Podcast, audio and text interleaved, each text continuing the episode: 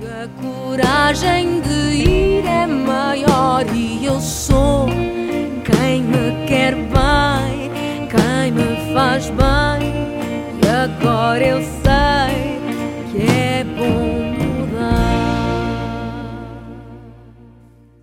Olá, seja muito bem-vindo a mais um episódio do podcast A Verdade sobre o Peso. Falamos sobre questões de obesidade nas, mais diversas áreas. Não estou sozinha nunca, tenho sempre comigo a doutora Margarida Olá, Santos, que me ajuda a. Na verdade, a construir esta, esta conversa, não é? Ah, ah, esta, este podcast é feito em parceria com a Sociedade Portuguesa para o Estudo da Obesidade e a Sociedade Portuguesa de Endocrinologia, Diabetes e Metabolismo e também a ADEXO, a Associação Portuguesa de Doentes Obesos e Ex-Obesos de Portugal. E falo desta associação porque o nosso convidado é exatamente o presidente eh, da ADEXO, Carlos Oliveira. Fundou a associação há mais de 20 anos, chegou a pesar 156 quilos. O tema de hoje é Tenho obesidade e agora? Na verdade, vamos para o outro lado. Que eu acho que é tão é? importante perceber aqui o que é que motiva ou não uma pessoa a procurar ajuda e como é que se começa este processo todo de Exatamente. procura de informação. Olá! Olá, Tudo bem? tudo bem? Carlos, vamos falar um bocadinho primeiro sobre a ADEX e como é que nasce a ADEX, de onde é que ela nasce, a associação.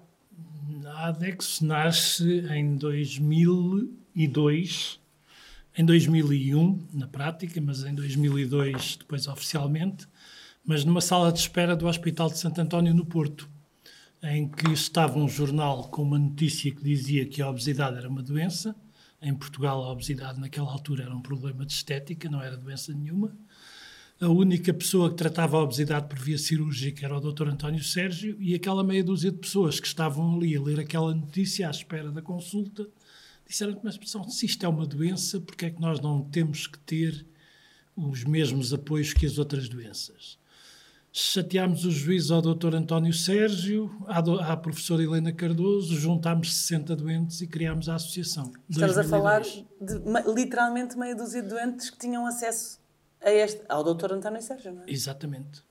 E hoje em dia, graças a Deus e graças à ADEX, são muitos, muitos mais que hoje já têm, não é? E realmente é interessante como ver que isso se calhar foi em 2001, não é? Na 20 altura. anos. 2001 Mas eu é acho que- esta é 2001 este este episódio 2002 foi quando foi criada a associação Mas eu acho aliás aliás ah, estamos a fazer anos quanto agora em julho Então, uma ótima altura para falarmos sobre 20 isto. anos Mas eu acho que atualmente ainda há muita gente que tem exatamente a mesma mentalidade que se calhar há 20 anos, não é? Ainda há muita gente que não vê, pelo menos aqui, mais na, na minha prática clínica, por exemplo, como, como acho que não estamos tanto, se calhar, vejo mais gente que não está tanto a par e que não está tão informada sobre a obesidade, acho que ainda há muito essa mentalidade. Ou acha que isto já foi uma coisa que, que foi evoluindo? não eu acho que o problema de estética em Portugal e atenção estou a falar em Portugal porque eh, a Europa tem coisas totalmente diferentes mas em Portugal eh, eu acho que a maioria das pessoas aliás se for pela rua e perguntar a uma pessoa se acha que a obesidade é uma doença ela diz-lhe que sim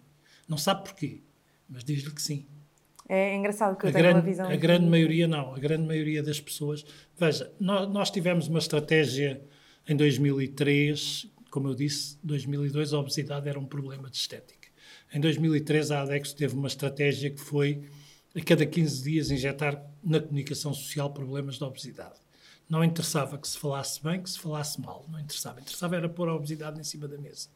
E durante um ano nós passámos o tempo a ouvir falar da obesidade com as coisas mais incríveis, coisas boas, coisas más. Sim, também se calhar muitas Mas- notícias um bocadinho Sim, sim. pagavam mais mitos Sim, do que outra porque- coisa. Porque eh, nós injetávamos uma coisa, mas depois havia uma série de gente a falar sobre ela. O que é certo é que isso deu resultado, porque em 2004 nós fomos falar com o, o ministro Luís Filipe Pereira e pedimos que ele reconhecesse a obesidade como doença crónica e ele reconheceu. Por isso, a partir daí mudou tudo em Portugal. E aí começa um longo caminho. Não, a partir daí muda tudo, porque a partir do momento que uma que a obesidade é considerada uma doença, obrigatoriamente tem que se criar regras para tratar a obesidade. Tem que se criar eh, referenciações para os doentes. Eh, tem que se criar isso tudo. E isso criou-se.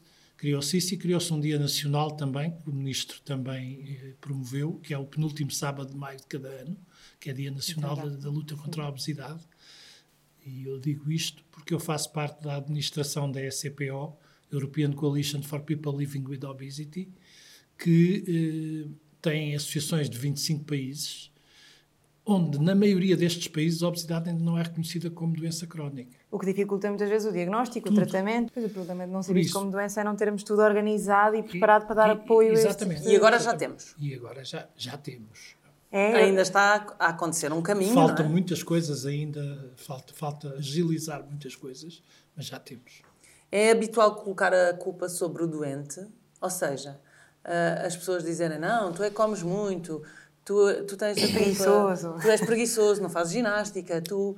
Quando, É não- de quando, quando a causa não é essa ou essa. Eu, Claro, eu claro acho não. que temos que ir por um caminho diferente. Primeiro temos que explicar o que é que é a obesidade. Uh, porque a definição da obesidade não é aquela definição que existe da obesidade não é a mesma que nós aceitamos. Uh, para nós a obesidade é uma doença inflamatória, uh, biológica e uh, crónica, por isso não tem cura. Por enquanto, por enquanto infelizmente. Uh, no entanto, a obesidade, nó- nós sabemos que, por exemplo, para ter um exemplo de uma das, das maiores causas da obesidade, nós sabemos que uh, a maioria das pessoas com obesidade é resistente à leptina. E a maioria das pessoas não só consegue queimar gordura em situações extremas. Problema: ninguém vive 40, 50 anos em situações extremas. Situações extremas, Estamos a falar daquelas dietas de baixas calorias, muito Claro. restritivas, eh, numa situação para, para perder peso. eh, e, e- e por isso temos todo aquele conjunto de falhanços da história das, das dietas chamadas ioiô por causa disso. Porque a pessoa com esta situação se tem o cérebro a dar-lhe uma ordem permanente para comer, come porque não tens energia suficiente para viver e não gastes porque estás a pôr a tua vida em risco. Precisamente por causa desta tal leptina, que é a tal hormona que nos diz, quando nós estamos a comer, que nos diz, já chega, já temos o suficiente. E na obesidade, como há esta tal resistência, há, há essa há este tal policiazinho Essa que não é- nos diz. Então, Uma das coisas que também se sabe é que o nosso corpo funciona muito como um computador portátil. Se vocês olharem para o computador portátil, quando não está ligado à, à energia e está a bateria a acabar, o que é que ele começa a dizer? Liga, porque eh, isto está com, tens pouca energia e precisamos de, de- de energia para funcionar. Quando não se liga, o que é que acontece? Ele começa a reduzir eh, uma série de funcionamentos, altera uma série de coisas. Altera o- a velocidade do disco, altera a velocidade da memória, eh, diminui a E é o que luminosidade nos do acontece ecrã. a nós. Pronto, a nós acontece exatamente a mesma coisa. Por isso, aquilo que vai acontecer é que o não funcionamento desta, desta hormona grelina afeta todas as outras. Da grelina não, da leptina afeta todas as outras. A grelina, os PPY, eh, to- todas as outras. e perceber esta complexidade, eu acho que é muito importante para perceber que não é só uma questão de comer ou fazer exercício, não, Ou, é? ou a história que nós dizíamos, ah, não, tu comes muito, tu não fazes Exatamente. exercício, a culpa é toda tua. Não é só isto. Há aqui causas ah, que são... Eu ah, aí, eu aí ponho a questão de que ninguém vive uma vida inteira em guerra. Claro, nem A ninguém guerra escolhe. faz durante algum tempo, não é? Ou seja, a dieta, o tentar perder peso e depois mantê-lo dura durante algum tempo. Só que a vida já vamos é- falar sobre essa... a, a vida não é um mar de rosas, não é? Claro. Eh, e há tantos outros fatores um familiar externos que influenciam. próximo, há um problema grave no, no emprego. Estamos estressados, há- dormimos menos. Há tudo, há tudo isso, tudo isso nos afeta.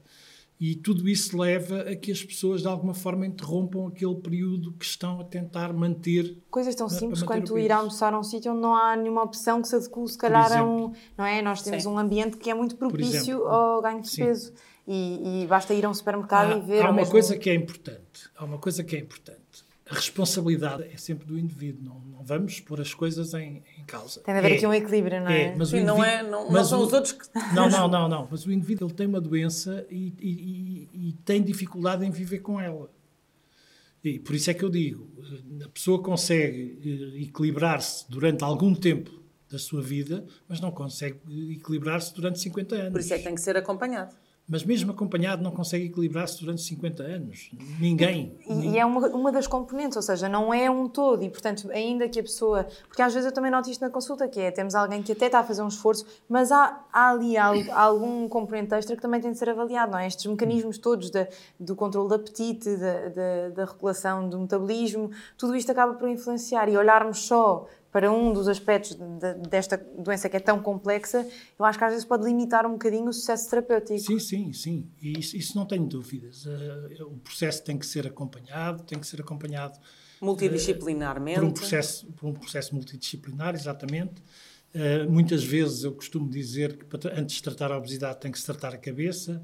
Uh, a parte, e há uma grande associação a, a da parte, parte, da saúde mental sim, com, a, com a obesidade. A parte, a parte, uh, a parte nutricional é muito importante. o exercício 60, físico é muito importante, mas é muito importante para a massa muscular, porque o nosso o próprio nosso coração é um músculo. Uhum. E para ele funcionar precisa de, de, de ser estimulado, de ser estimulado precisa disso tudo. Por isso, o exercício físico é muito importante. Agora, não vão fazer exercício físico só com o objetivo de perder peso, porque isso é um erro. Claro. E, eu acho que a mensagem também é um bocadinho esta de não procurar ajuda só porque se quer ficar bem para um casamento ou para Sim, um evento, claro. não é? Ah, procurar é precisamente percebendo isso, isso o é, impacto que tem é na saúde. Isso é estando, vamos, estando na estética pura e dura. Claro, só. claro. Carlos, vamos, uh, vamos a uma parte mais prática, que é uma pessoa contacta a Adexo, uh, precisa de ajuda, não sabe como dar o primeiro passo, quer ser ajudada, o que é que a ADEX faz, que, que, que espécie de parcerias, diria eu, a ADEX tem, ou como é que encaminha as pessoas? Ou as pessoas que nos estão a ver e querem ser ajudadas? Primeiro ponto, a ADEX não trata ninguém. É bom que isto fique claro, é uma associação de doentes, puro e duro, temos profissionais de saúde, mas são profissionais de saúde que têm a doença, eh, são sempre uma mais-valia, mas não estão lá para tratar ninguém. Por isso, aquilo que a ADEX faz tem uma componente política, uma componente social e uma componente de apoio direto. A, a componente política é tentar que no nosso país exista tratamento adequado, rápido uh, e, e com regras. Depois temos a parte social. Na parte social, nós apoiamos pessoas que, eh, por exemplo, precisam de roupas grandes e nós temos roupas muito grandes que vamos recebendo de pessoas que fizeram cirurgia, que perderam peso ah, é e que deram, essa, deram essas roupas uh, para pessoas que não encontram e que não têm, têm não é dificuldade fácil, em comprar. É bom que entendam que muita gente na obesidade não tem emprego. Mas Política social o, e de apoio. O social, este, este social de de apoio a pessoas que vivem com obesidade e que precisam de, de, disso, precisam de suplementos, pessoas que fizeram cirurgia e que precisam de suplementos para o resto da vida, porque não absorvem minerais e, e e que não são comparticipados, são caros. E, e, e, esses não são mesmo comparticipados. Uh, depois temos vários acessórios que também disponibilizamos, extensores de cintos de segurança, calçadeiras grandes. Tudo coisas que se calhar uma pessoa atacadores, não pensaria. Atacadores não é? elásticos, tudo isso nós, nós fazemos. E depois temos o tal apoio social em que, para pessoas que estão naquele limite de não ter absolutamente condições para se tratarem, eh, nós conseguimos, com algumas empresas, fornecer-lhes os os suplementos necessários ou tentar arranjar. Depois encaminhamos as pessoas para os sítios certos onde têm que eh, encontrar. Médicos, etc. Mas eu acho este apoio incrível porque eu acho que há muita gente que fica mais inibida ou de sair de casa ou de procurar ajuda precisamente porque não tem coisas tão simples quanto roupa adequada ou Exatamente. não sabe onde é que há de ir ou não tem um cinto adequado. Então pensa, não, eu não vou sair, eu não vou sair de casa, não é? Porque tudo relembra, tu, tudo relembra a pessoa uhum. que tem uma doença, que, que, que não consegue fazer a vida normal e, portanto, de repente, dar estes apoios deve fazer uma diferença nós, brutal na vida temos, de quem tem obesidade. Nós temos essa, essa possibilidade e temos essa possibilidade de duas formas temos uh, a tal roupa que é doada de tamanhos grandes e temos acordo com uh, uma, uma estilista belga que também tem excesso de peso uh, e que faz roupa específica para pessoas com, uhum. com obesidade a preços relativamente baixos. Pois, porque depois o que já me disseram em consulta é que, ok, existe, mas é um preço. orçamento, pois, não é? Exatamente, e... esse, esse, é o grande problema das lojas. Uh, a Adexo não vende. A Adexo não, não é, é uma associação sem fins lucrativos. Aquilo que pede é para cada peça que a pessoa leve, dê-nos um euro para as despesas que nós temos. De eletricidade, de, ir buscar as roupas, de não sei o quê. É mas temos, temos isso tudo. Uh, em relação ao estigma que estávamos a falar, é assim: existem três tipos de estigma. Existe o estigma visual, que é aquele em que a pessoa é discriminada por aquilo que os outros veem. Ainda nem abriu a boca e já está a ser discriminado. Exatamente. Por Isto aquilo, acontece, na, eu acho que na consulta ainda acontece muito. por aquilo que os outros veem. E aí muita gente é discriminada apenas por ser diferente. Não estou a falar da pessoa com obesidade. Estou a falar do coxo, estou a falar do cego, estou a falar dos. São pessoas que são discriminadas por aquilo que os outros veem. São tratados de forma diferente. Uh, depois existe o, o, o estigma social, que é aquele em que as ações que a pessoa pode fazer ou não são uh, afetadas pelo primeiro estigma visual, porque a partir do momento o fulano é gordo, vai para um emprego, para uma entrevista de emprego e a primeira coisa que tem é que é imediatamente posto de lado. Ele pode ser o mais competente que está naquela fila para, para trabalhar naquele, naquele espaço, mas é posto imediatamente de lado. Se calhar porque há tanta culpa associada a isto, não é? Porque como, como se associa muito à preguiça, isso, à falta isso- de. mas isso vem logo de, de- de- de pequeninos. Veja, a criança com obesidade na escola. uh, Nunca ninguém- é escolhida para a educação física, para os exatamente, jogos. não é escolhida para as equipas, não. E o que um sabe, conjunto. estatisticamente, é que isto são crianças que geralmente desenvolvem mais problemas de autoestima e Tudo. outros, outros, Sim. outros problemas de E daí saúde o mental. apoio E psicológico depois ser tão temos, importante. sim, e depois temos a terceira parte do estigma, que é o estigma da tribo. Temos o, visual, o social e o da tribo. O que é que é o da tribo? É o da família. A família ou está lá e ajuda, ou está lá e ainda enterra mais. Ainda põe a pessoa mais para, para baixo no buraco. Ah, infelizmente, a obesidade apanha os três tipos de estigma. Porque, por exemplo, no social, ah, ninguém culpa um coxo por ser coxo, mas toda a gente culpa o gordo por ser gordo. Porque come e porque não faz exercício Exatamente. físico. Lá está, porque não há Exatamente. esta compreensão de tudo o que está por trás é? da doença. Pronto. Por isso, eh, também a família não afeta muito o coxo por ser coxo. Não é? Claro, às vezes até Mas compreende mais e não. empatia. Na obesidade, não. E, e mais, muitas vezes o problema familiar em casa faz com que crianças na escola façam bullying. Uhum. Porquê? Porque ouvem, por exemplo, uma mãe a tratar o pai mal todos os dias, porque és um badocha, não sais do sofá, não, não se fazes não sei o quê, não sei o que mais. E o miúdo, quando chega à escola, faz a mesma coisa, porque ele, ele- para, para ele aquilo é normal. Claro, é aquilo que.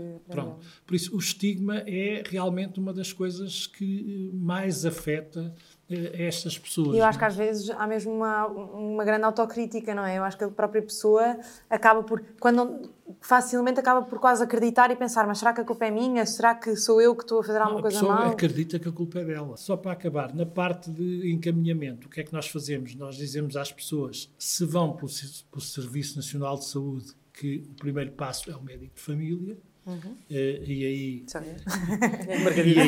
E Entra em ação. então, a regra é clara, diz que uma pessoa com índice de massa corporal 40 ou acima de 40 ou 35 com uma comorbilidade associada deve ser enviada para um centro de tratamento de, De obesidade. de obesidade. Sim, há tratamentos que nós até podemos começar antes em, em consulta e não Exatamente. acontece. Isso Também não lá está, acontece. porque há, muito ainda, há muitos mitos e muitas ideias erradas. Eu acho que o diálogo sobre a obesidade ainda é difícil. Também da parte do doente. Ainda, ainda sinto que às vezes o doente tem alguma dificuldade em, em pedir ajuda, se calhar porque já parte do pressuposto que nós vamos ter estas reações, reações todas. Nós temos, temos dois tipos de pessoas com obesidade. A pessoa que ainda não percebeu que a obesidade é um problema de saúde e que diz eu tenho peso a mais, mas ok, está bem.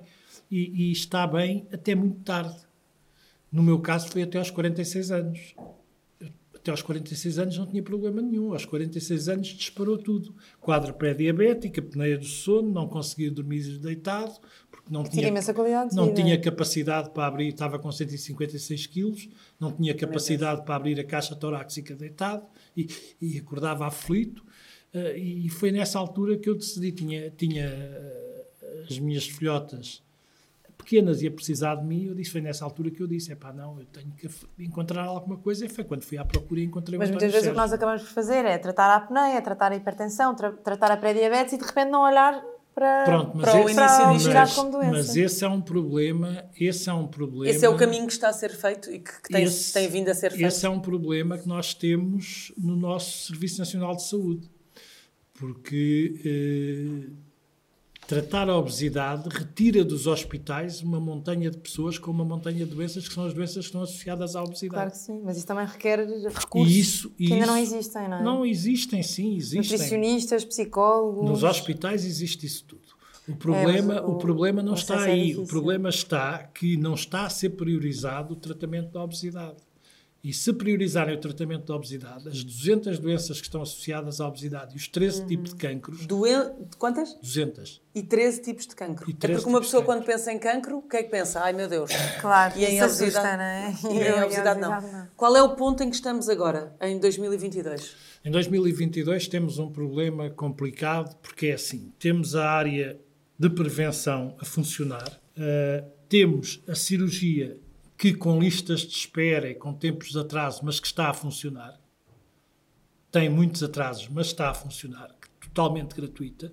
E no meio temos um buraco negro em que sou eu que digo, não são os médicos de família, mas o que apetece dizer ao médico de família quando tem uma pessoa que não tem indicação para cirurgia é: olha, engorde. Quando chegar ao índice de massa corporal 35, a gente arranja-lhe uma doença qualquer associada e manda para um centro de tratamento. Mas eu acho E que também há porquê? muita coisa a fazer antes disso. E não é? porquê? Não, não, isto é o que nós combatemos. Isto é o que eu digo que apeteceria dizer ao médico de família Uhum. quando não tem armas. Sabe que uma pessoa sabe que existem medicamentos, sabe que os medicamentos não são comparticipados, sabe que os medicamentos são caros, sabe que aquela pessoa não tem condições para fazer o tratamento com, com, com, com aquele medicamento àquele preço. O que é que apetece dizer? Não tem armas para fazer nada. Claro, por isso é que é tão Não é? importante que estes tratamentos Pronto. sejam mais acessíveis nos cuidados Por isso é que nós também. estamos. A nossa guerra neste momento é. E é uma guerra atual porquê? Porque tivemos muitos anos sem, sem medicamentos. É, é importante que se diga isto. Este- estes novos medicamentos, que são muito eficazes, apareceram agora e não são comparticipados ainda. Prevenção também é evitar que as pessoas que estão com obesidade intermédia passem para a obesidade grave. Isto também é prevenção. Claro. E isto não está a acontecer. Carlos, estamos no fim da nossa entrev- entrevista. Obrigada. Há um longo caminho, mas também quem quiser pode procurar ah, no site da, da ADEX, está ah, imensa informação. Margarida, muito, muito obrigada. A verdade Obrigada, sobre eu. o peso.com é o site onde pode ver estes podcasts e onde pode ver e rever todos e ah, partilhar caso seja necessário. Muito obrigada, obrigada, Carlos. Margarida, mais uma vez. Obrigada. Muito obrigada. Até à próxima. A coragem de ir é maior e eu sou quem me quer bem, quem me faz bem. E agora eu sei que é bom.